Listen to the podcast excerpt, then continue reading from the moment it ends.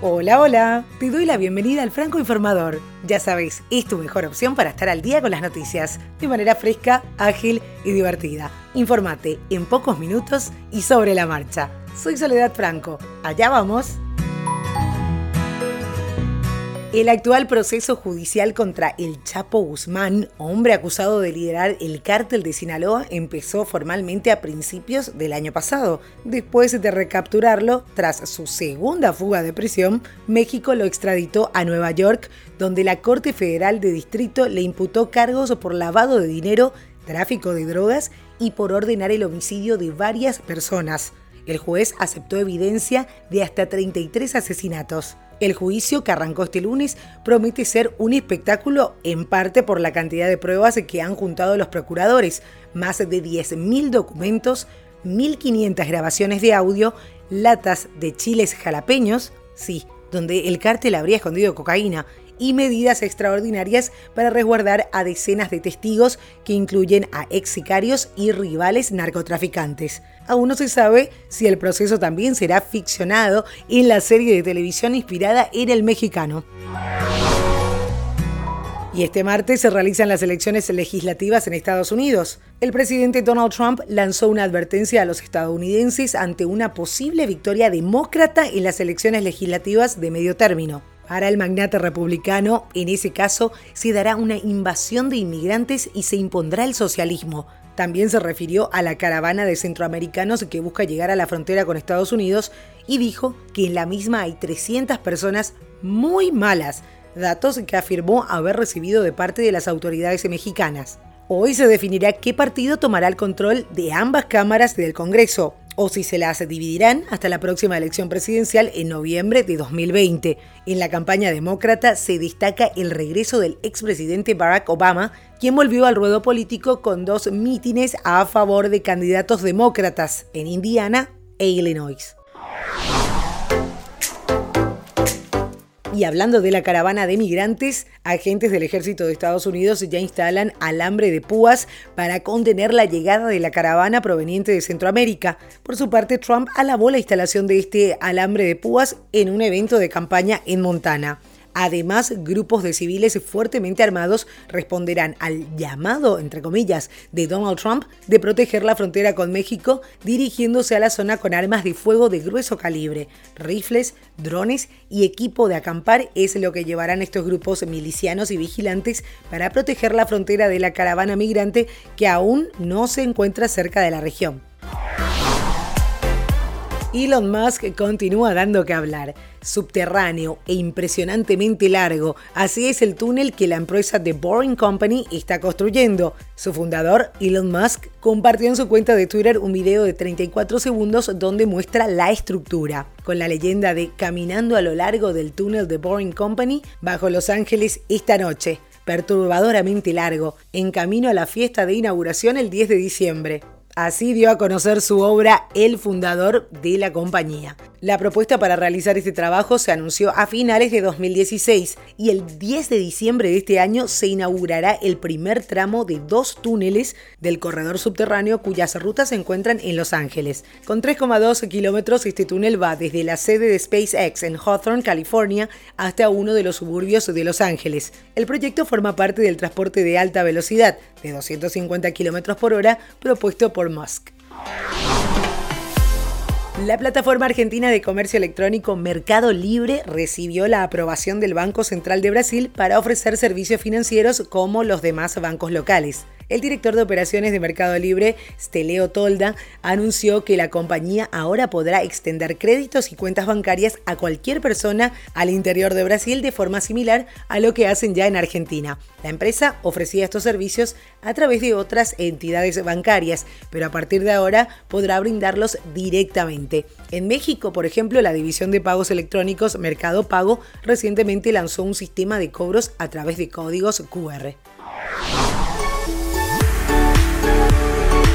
Hablando de Brasil, comienza la transición. Onyx Lorenzoni, uno de los hombres más cercanos a Jair Bolsonaro, fue nombrado como ministro extraordinario mediante decreto firmado por el presidente Michel Temer y el actual ministro de la presidencia, Eliseu Padilla, un documento que fue publicado en el diario oficial. Con el nombramiento, Lorenzoni entra a comandar a partir del día de ayer un equipo de hasta 50 personas que se encargará de la transición entre el gobierno saliente de Temer y el del mandatario electo Bolsonaro. El presidente electo se reunirá con Temer este miércoles en Brasilia para preparar el proceso. La FDA aprobó un nuevo opioide controvertido llamado Zubia es aproximadamente mil veces más potente que la morfina y 5 a 10 veces más potente que el fentanilo, lo que ha provocado muertes por sobredosis. La FDA dice que aprobó el medicamento debido a las suficientes precauciones tomadas y al uso potencial de los soldados heridos en el campo de batalla. A los críticos, incluso dentro de la FDA, les preocupa que esto también sea objeto de abuso y solo se sume a la epidemia de opioides en los Estados Unidos. Deadpool 2 regresa a los cines este diciembre, pero no de la forma que esperabas. Como se informó anteriormente en varios medios, la famosa secuela de superhéroes tiene una segunda carrera teatral, pero como versión navideña, clasificada como PG-13 o para mayores de 13 años y titulada Once Upon a Deadpool, según el medio Deadline. La voz es el futuro. Apple CarPlay y Android Auto han dominado durante años el territorio de los sistemas de infoentretenimiento en los coches, pero hay un tercer jugador en cuestión y es que Sid se ha convertido en el primer fabricante en integrar el asistente de voz Alexa de Amazon en sus vehículos. El servicio de voz basado en la nube ya fue lanzado en el Reino Unido y Alemania. Ahora está disponible también para usuarios de Android en España, Italia y Francia. La integración de Alexa en los vehículos de Sid permitirá acceder a funciones como música, navegación, noticias, Claro, sí, del franco informador, por ejemplo, o el control de dispositivos domésticos a través de un botón ubicado en el volante. Tanto River como Boca Juniors buscaron cambiar la fecha para la final de la Copa Conmebol Libertadores y que ambos partidos se disputaran el día domingo. Sin embargo, los clubes no tuvieron más remedio que aceptar la decisión impuesta por Conmebol. Va a ser el próximo sábado 10 de noviembre, el día en que se lleve a cabo la final de ida en la bombonera de Boca, mientras que el encuentro definitivo será el 24 de noviembre en el Monumental de River Plate. Los dos partidos se jugarán a las 17 hora de Argentina, sin público del equipo visitante como una medida de seguridad y para respetar a los respectivos aficionados de Boca Juniors y River Plate.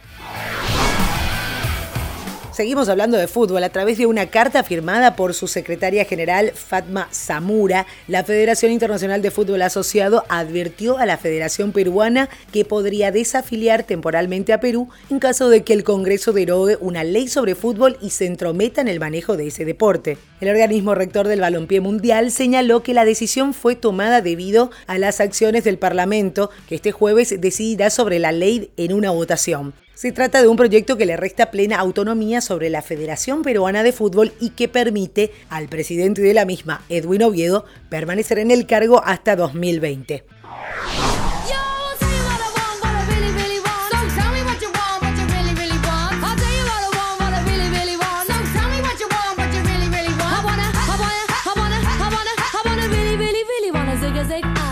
Las Spice Girls anunciaron que se embarcarán en una gira de reunión en junio de 2019 por seis lugares del Reino Unido. El grupo de pop británico lanzó un video de Breaking Spice News en una cuenta nueva de Twitter, donde Gary Halliwell, también conocida como Ginger Spice, anunció la noticia. No se mencionó a Victoria Beckham y ella no apareció en la foto de perfil de arroba Spice Girls. Más de la música. Luis Miguel pasará también por Argentina con su gira México por siempre e incluirá dos shows. El 26 de febrero se presentará en Orfeo Superdomo de Córdoba y el 1 de marzo en el campo argentino de Polo. Los tickets estarán disponibles a partir de este jueves 8 de noviembre.